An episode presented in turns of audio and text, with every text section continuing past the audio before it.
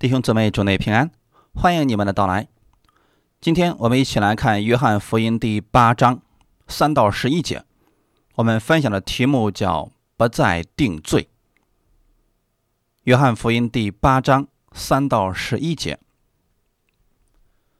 文士和法利赛人带着一个行淫时被拿的妇人来，叫他站在当中，就对耶稣说：“夫子，这妇人是正行淫之时被拿的。”摩西在律法上吩咐我们，把这样的妇人用石头打死。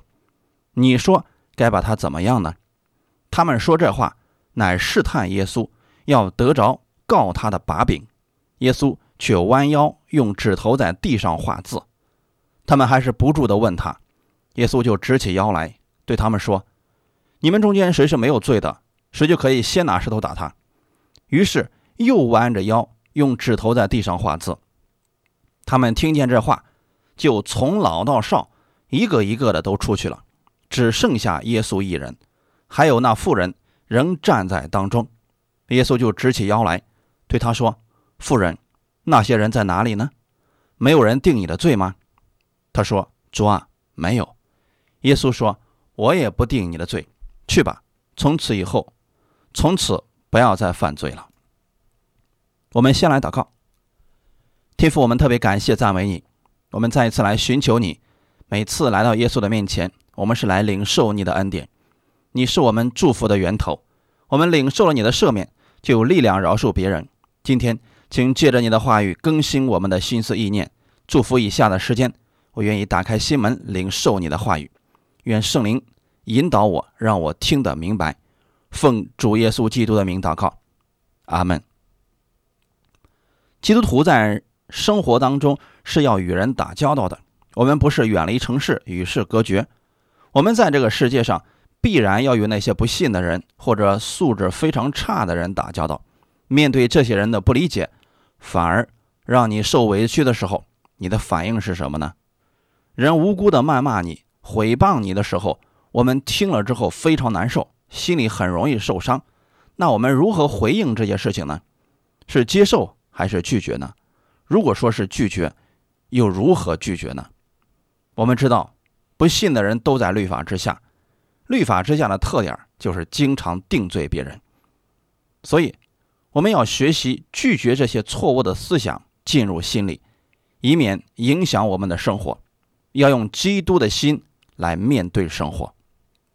我们分享第一点，耶稣所讲的是不定罪的道。约翰福音第八章一到二节，于是个人都回家去了，耶稣却往橄榄山去。清早又回到店里，众百姓都到他那里去，他就坐下教训他们。耶稣用什么样的话教训人呢？不是定罪的话语，而是给人生命平安。耶稣告诉他们的是：天父是接纳你们的，是爱你们的。当耶稣讲福音的时候，法利赛人听了耶稣的道，不以为然。说难道就这样无条件的爱我们、供应我们吗？难道不需要我们付出吗？他们就找了一个妇人，想抓住耶稣的把柄。第四节和第五节，就对耶稣说：“妇人，这妇人，夫子，这妇人是正行淫之时被拿的。摩西在律法上吩咐我们，把这样的妇人用石头打死。你说该把他怎么样呢？如果耶稣说。”范千银就应当被石头打死，那他就触犯了罗马的律法，因为犹太人没有这个权柄，他们是归罗马人管理的。如果耶稣说这个女人是无罪的，就违背了摩西的律法，百姓就不会再相信他了。如果耶稣讲的道和过去的文士法利赛人一样，他们不会带这个女人过来。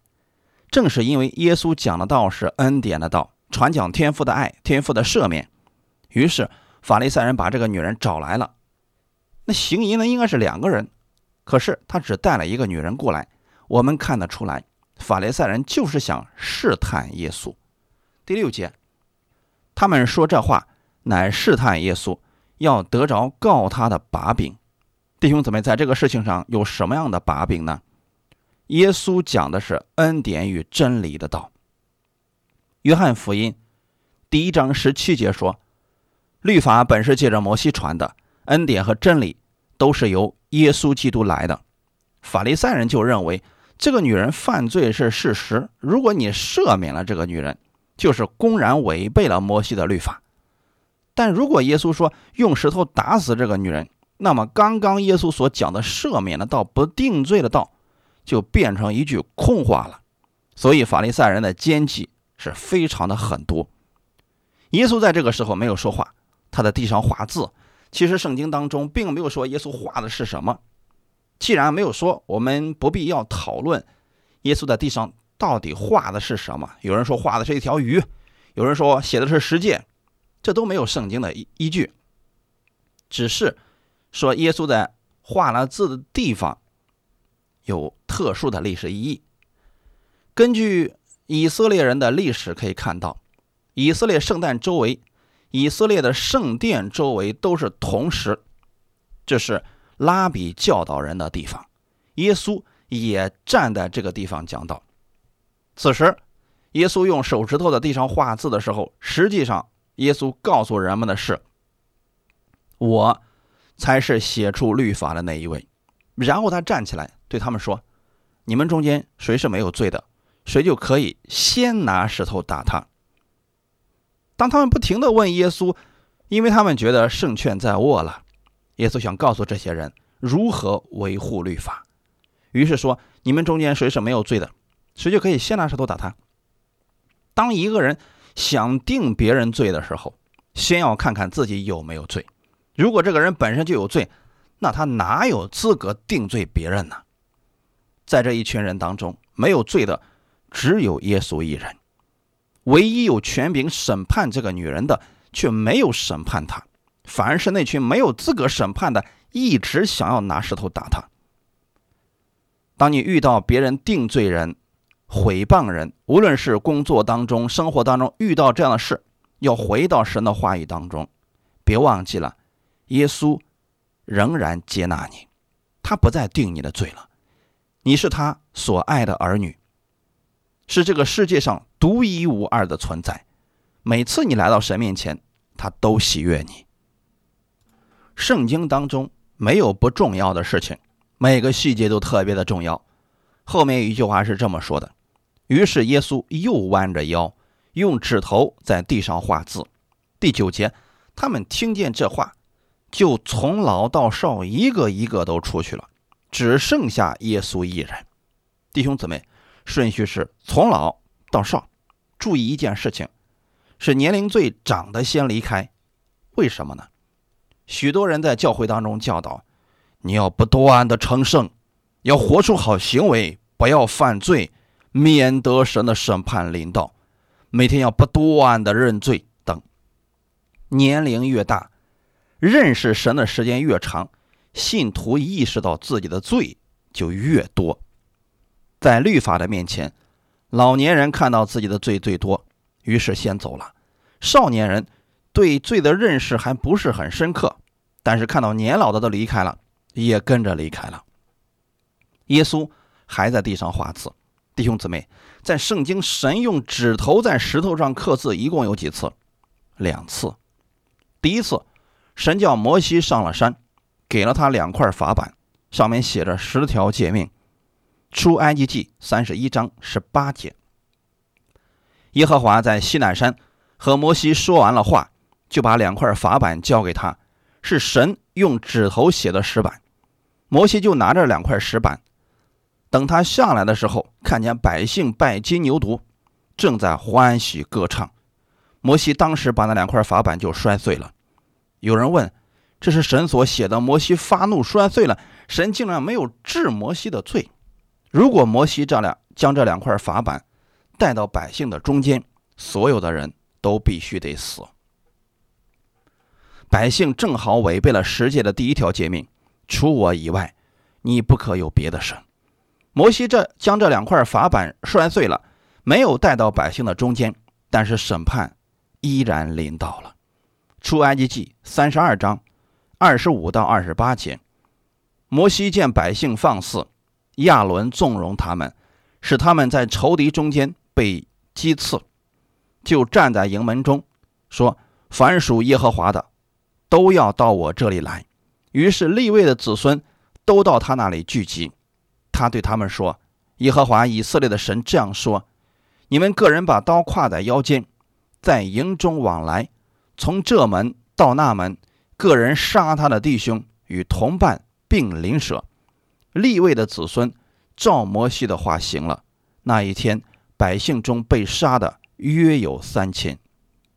违背神的律法，结果就是审判和死亡。这件事，法利赛人是知道的。”因此，耶稣第一次站起来的时候说：“你们中间谁是没有罪的，谁就可以先拿石头打他。”律法师们会想起这段经历的，他们觉得自己也有罪，就离开了。出埃及记三十四章第一节，耶和华吩咐摩西说：“你要凿出两块石板，和先前你摔碎的那板一样，其上的字我要写在这板上。”又过了几天啊。神让摩西上山，再凿两块法板，代替先前摔碎的那两块。摩西就待在山上四十天。神又一次写了两块法板，但这一次没有拿到百姓中间，而是直接把两块法板放在了约柜里面。看看前面这个图，你们看到上面那两个基路伯了吗？那两个翅膀是挨在一起的。基路伯实际站在约柜的盖上，约柜里面放的就是摩西从山上带下来的两块法板。神将它放在了约柜的里面，用施恩座盖起来了。两个基路伯翅膀中间有个空间，那中间就叫做施恩座。每年一次，大祭司带着牛羊的血进到至圣所的时候，看见的就是这个东西。他把血弹在施恩座上，神从施恩座中间对大祭司说话。当百姓罪被血遮盖了，这一年，神就会赐福百姓，使他们大丰收。当这两块法板放在约柜里面，人在外面就看不见了，能看见的是施恩座。当神看到施恩座上牛羊的血时，神因着这血不再定罪百姓，因着这血。百姓的罪被遮盖了，神就可以赐福给他们了。我们在新约之下用的不是牛羊的血，是神的儿子耶稣基督的宝血。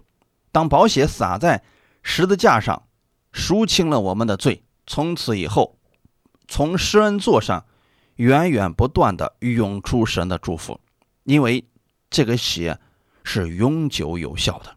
因此，神对你的接纳，对你的赐福。也是永久的，在旧约的施恩座上的血，因为是牛羊的血，只有一年的功效。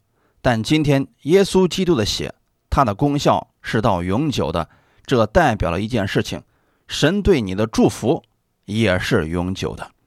希伯来书第十章十一到十四节，凡祭司天天站着侍奉神，屡次献上一样的祭物，这祭物永不能除罪。但基督献了一次永远的赎罪祭，就在神的右边坐下了，从此等候他仇敌成了他的脚凳，因为他一次献祭，便叫那得以成圣的人永远完全。祭司天天站着侍奉神，每次都献上一样的祭物，却不能除罪，因为牛羊的血有限，但我们是有福的。因为耶稣的血是永久有效的，因此当他一次被献，使我们永远完全。因着耶稣，神永远不会再定我们的罪。我们因信被称义了。约柜代表着神与百姓所立的约。当血在施恩座上的时候，以色列百姓的罪被遮盖了，神的公义被满足了。因此。神要对百姓负责，神要对百姓负责，这就是为什么在旧约圣经当中记载，以色列百姓抬着约柜上战场，把约柜往地上一放，对面的仇敌就被杀死了。因为非利士人没有受割礼，没有牛羊的血为祭司代赎，神透过律法来看众人的时候，这些人都必须得死。有一次。约柜被非利士人掳了去，结果约柜到了哪个城，那个城就产生瘟疫。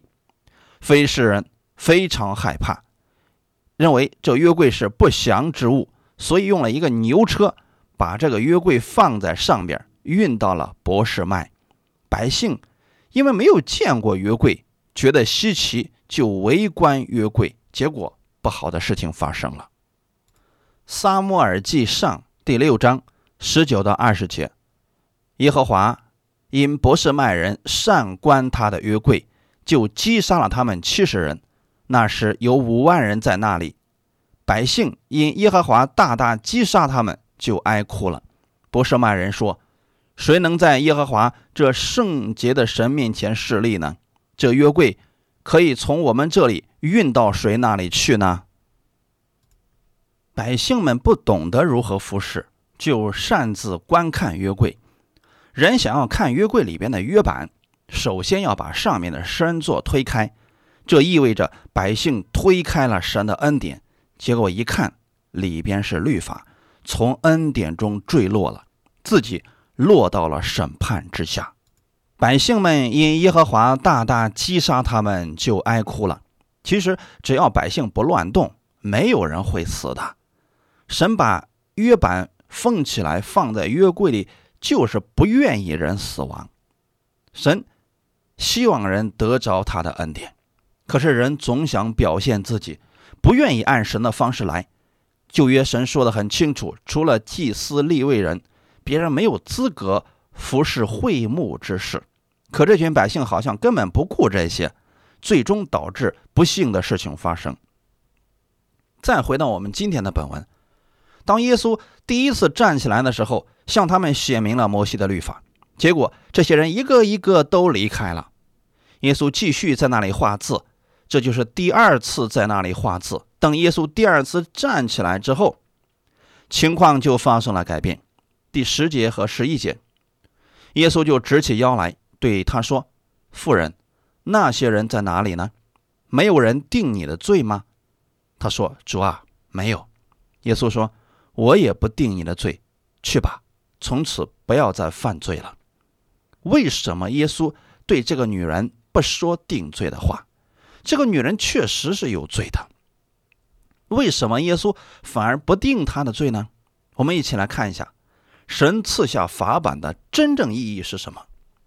出埃及记二十四章八到十二节，摩西将血洒在百姓身上，说：“你看，这是立约的血，是耶和华按这一切话与你们立约的凭据。”摩西、亚伦、拿达、亚比户，并以色列长老中的七十人都上了山，他们看见以色列的神，他脚下。仿佛有平铺的蓝宝石，如同天色明净。他的手不加害在以色列的尊者身上。他们观看神，他们又吃又喝。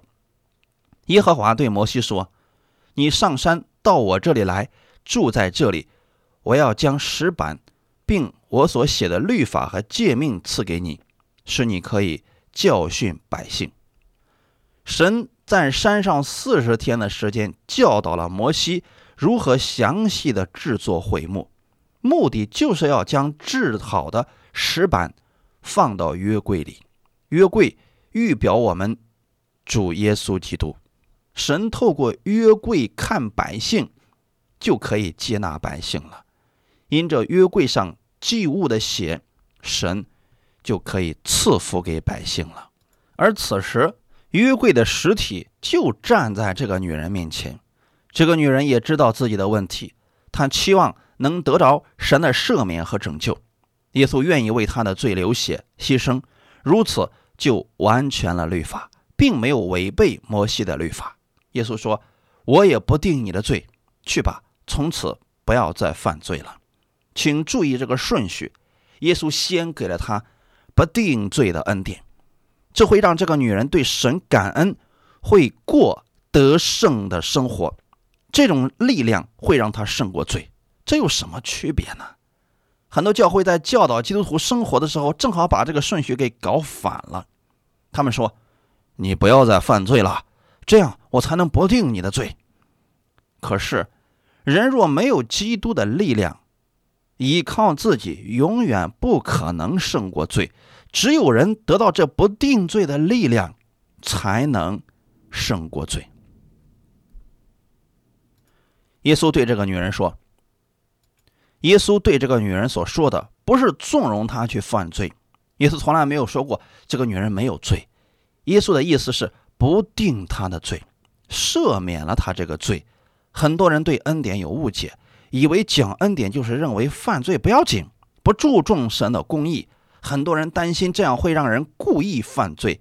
保罗已经给了我们正确的答案，《罗马书》第六章一到四节。”这样怎么说呢？我们可以仍在罪中，叫恩典显多吗？断乎不可。我们在罪上死了的人，岂可仍在罪中活着呢？岂不知我们这受洗归入基督耶稣的人，是受洗归入他的死吗？所以，我们借着洗礼归入死，和他一同埋葬，原是叫我们一举一动有新生的样式，像基督借着父。借着父的荣耀，像基督借着父的荣耀从死里复活一样，保罗也在传讲赦罪的道。有人理解，有人不理解保罗所说的，就以为在最终可以叫恩典显多。保罗的直接回答：简单，断乎不可。当我们意识到我们是新人，是与荣耀的主一起活着，不再是自己的时候。我们的样式就会发生改变。分享第二点，学习接纳别人。这个女人犯罪了，人们对她的方式是要打死她，不再接纳她，甚至给她悔改的机会都没有。这就是律法之下的人的做事方式，冷酷无情。我们跟世人的区别在哪里呢？如果看那些失丧的人，定罪他们，毁谤他们。丢弃他们，那与不信的人有什么分别呢？耶稣在十字架上亲自承担了我们一切的罪，让我们与神之间和好了。天父知道我们至今还犯罪，有时候胜不过软弱，但他不会丢弃我们，也不会再定罪我们。罗马书第八章一到二节。如今那些在基督耶稣里的就不定罪了，因为赐生命圣灵的律在基督耶稣里释放了我，使我脱离罪和死的律了。当你知道耶稣在十字架上为你所做的，神不再定你的罪了。当你明白这一点以后，我们就能够活出基督的新样式。首先，不要定罪自己。我们软弱了，跌倒了，失败了，我们可以依靠神给我们的力量悔改，重新站起来。第二点，不要定罪别人，因为定罪之中带着审判，我们没有资格审判任何人，我们都是被基督赦免的人，我们是共同领受他的恩典而生活的人。耶稣不定我们的罪，我们也不要定罪别人，反而要用温柔劝诫他人。律法就是不断的指出别人的错误，但是却帮不了人；而耶稣的恩典是给别人胜过罪的力量，胜过内疚，胜过魔鬼攻击的方法。昨天晚上看到朋友圈上的微信，有一对老夫妻，妻子对她的丈夫是非常的相信，这两个人都没有知识，但是他妻子说，无论老头子做什么事都是对的。他们两个家里边实在太穷了。唯一有的一匹马，他要把这匹马给卖了，看能不能换点别的东西回来。老太太说：“你去吧，无论你做什么，我都支持你，你都是对的。”后来，老头把那马换了牛，又把牛换了羊，把羊换成了鸡蛋，最后把鸡蛋换了一堆烂苹果。有个智商高的人，就听说了老先生这个事儿，他说。回到家以后，你的老伴儿一定会骂你。他说：“不会的，我告诉你啊，回到家以后，我的老伴儿还会亲我，你信不信？”这个人说：“不信。”那我们打赌好了，就一袋金子吧。那个人相信自己肯定不会输的。你把这个事情做成这个样子，谁会接纳你？他回到家以后，老头就开始对老太太说自己干了什么事情。老太太说：“老头子，你做的事情永远都是正确的。”亲了他一口。那个智者终于哑口无言，承认输了。弟兄姊妹，要对神绝对的相信，同时要知道，神已经无条件的赦免了你，不再定你的罪了。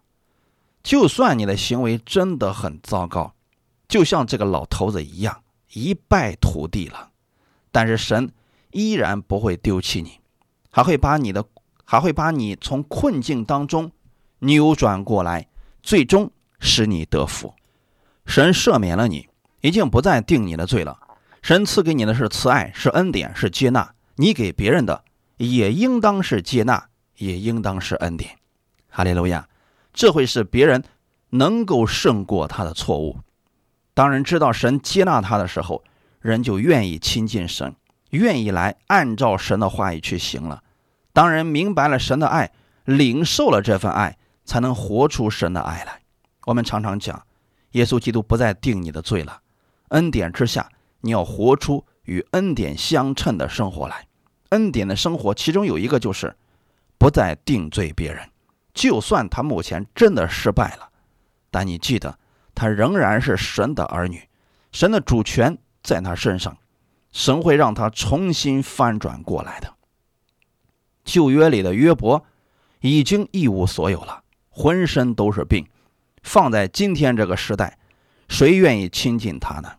但是神从来没有丢弃他，最终神使他原来失去的东西都加倍偿还给他了。所以你要记得，在别人落难无助的时候，在别人犯错误的时候，你要给别人的是鼓励，而不是打击。要学习接纳别人。罗马书的第八章第一节：如今那些在基督耶稣里的就不定罪了，因为赐生命圣灵的律在基督耶稣里释放了我。是我脱离罪和死的律了。这句话我们要去默想的。你在基督里，神不再定你的罪了。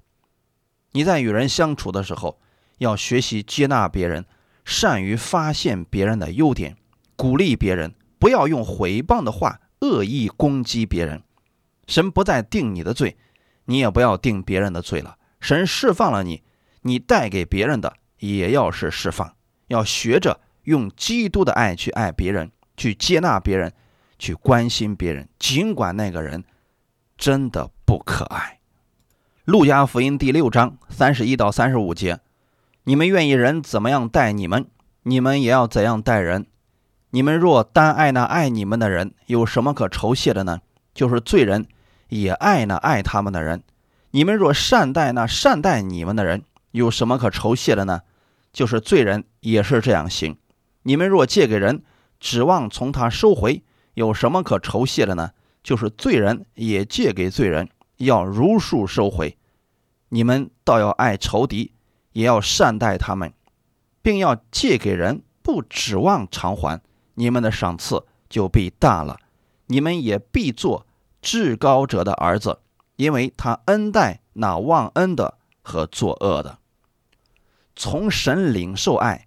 活出爱在人的面前，被神善待，就可以善待我们身边的人，帮助软弱的、不足的，这样就有赏赐在天上。这是神对我们的赦免，对我们的恩典。他也期待我们在生活当中活出来。三十六节，你们要慈悲，像你们的父慈悲一样。如果相互定罪，别人肯定也能找出你的毛病来。因为人都不完全，我们的天赋是慈悲的，所以我们也要用这样的慈悲待别人。罗马书的第八章一开始说了，你们在基督耶稣里就不再被定罪了。后面紧接着提到了，没有什么能使你与神的爱隔绝，这就是得胜的方法。当人知道神不再定他罪的时候，他从神那里获取的就是神的爱，是神的接纳。这就是胜过罪的力量。当你明白神的爱在你身上的时候，你就能够得胜了。所以，这使我们能够过得胜的生活。生活当中有一些不好的事情出现，要记得，神仍然是恩待你的。就算现在你的情况看起来比较糟糕，神还是爱你的。就算别人真的不接纳你，你知道神还是接纳你的。格林多后书第三章第七节，那用字刻在石头上属死的指示，尚且有荣光，甚至以色列人因摩西面上的荣光，不能定睛看他的脸，这荣光原是渐渐褪去的。何况那属灵的执事，岂不更有荣光吗？这里面讲的实际上是两个约。我们不是定罪的指示。如果用定罪的言语、定罪的方法来服侍人，就是属于定罪的指示。虽然这样的服侍也有荣光，会起到一丁点的作用，但效果并不是很大。当你家的孩子不听话，你用非常粗俗的言语对待孩子，孩子当时也能改，但是更多的是惧怕，而不是因爱而改变。等他长大了，他的孩子犯错的时候会。同样的方法，这就叫做定罪的指示，也会起到一定的果效，但是后患无穷。那称义的指示，荣光是更大的。在基督的家里，我们的改变是长久的，是从内到外的改变。十一节说，那从前有荣光的，现在因着极大的荣光，就算不得荣光了。律法的荣光是将废掉的荣光。是暂时的，耶稣基督来了，带来了恩典和真理，赦免人，医治人。新约的指示总是指出耶稣在十字架上所成就的，在基督里你是公义的，你是被神喜悦的。现在你的情况虽然很糟糕，但是不要怕，靠着神你可以安然度过。给别人要带来的是这样的信心，鼓励的信息，荣光是更大的。许多人都被定罪的信息捆绑着，人们不敢去做事情，害怕失败；人们害怕自己喜欢的女孩子不敢表白，害怕被拒绝；人们看到这个生意好，不敢去做，害怕赔钱等。在基督耶稣里边，神给你的方法是：你尽管往前走，他会指引你当走的道路。约瑟虽然被哥哥出卖，孤立无援。但神看顾他，与他同在，在人看起来好像他是失败了，但是最终他却是得胜的。基督的恩典更大。上次我跟一个弟兄聊天，他是做生意的，说我有一个习惯，每次在我还没有做生意的时候，总是把这个事情打算到最坏的程度。这是一种定罪的思维，会让人惧怕而不敢做事。如果人常常自我定罪，做事就没有信心，事情还没有开始就想到最坏的结果，又如何敢迈步呢？但你在基督耶稣，你但是你在基督耶稣里边，神是深爱着你的，他每一天都供应着你，每一件事情都看顾着你，尽管往前迈步，他必然会帮助你。若是定罪的执事有荣光，那称义的执事荣光。就越发大了。既然讲律法的教会都会有医治，会有一点奇迹出现；讲恩典的教会，医治兴盛的见证会更多。事实也证明了这一点。现在福音正在全球复兴，人们被医治，生命被改变，婚姻被改变，家庭被修复，很多的年轻人再次回转过来，愿意亲近耶稣基督了。这就是我们现在正在进行的施工。耶稣无论到哪里，人们都愿意拥挤他，都愿意亲近他。所以要把你所学到的、听到的福音要行出来。当你领受了基督的爱，你就可以接纳那一些不可爱的人。耶稣从变相山上下来的时候，给别人的不是定罪，不是死亡。摩西抱着两块法板，从西奈山上下来的时候。带下了律法那一天，死了三千人。耶稣基督从山上下来的时候，有一个被鬼附的孩子，他把他身体里面的鬼赶出去了，给了他自由。哥罗西书第三章十二到十四节。所以你们既是神的选民，圣洁蒙爱的人，就要存怜悯、恩慈、谦虚、温柔、忍耐的心。倘若这人与那人有嫌隙，总要彼此包容，彼此饶恕。主怎样饶恕了你们，你们也要怎样饶恕人。在这一切之外，要存着爱心，爱心就是联络全德的。耶稣基督接纳了我们，愿我们都成为福音的使者。你领受了恩典，转化成为爱心，把这恩典给出去，用你从基督领受的爱去爱别人。如果你做不到，请继续领受基督的真理。先从你的家人，从你最亲近的人开始，用恩典的话语待他们。平时说一些鼓励的话语，要善于发现他们的优点，然后讲出来。你知道这是从主领受的，你给出去了。我们一起来祷告，天父，我们特别感谢赞美你的恩典，在基督里边，你已经不再定罪我了。借着耶稣在十字架上所流出来的宝血，我被赦免了，我是被你接纳的。我是公益的，我愿意把这样的祝福分享出去。新的一周，请带领我，让我带着恩典而生活，帮助我在生活当中更多的认识你，经历更多。奉主耶稣基督的名祷告，阿门。